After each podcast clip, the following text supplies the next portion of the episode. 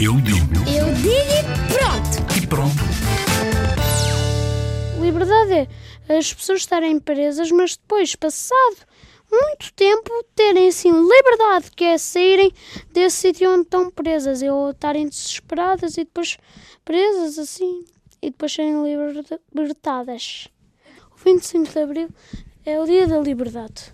As pessoas começaram a ter mais liberdade, assim, a poderem fazer mais coisas que antes estavam proibidas no Estado Novo. Eh, e outras coisas também.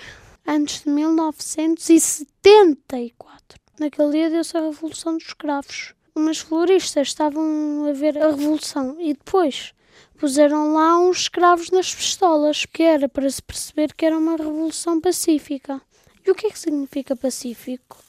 Que significa que é uma revolução sem tiros nem ataques. Fim.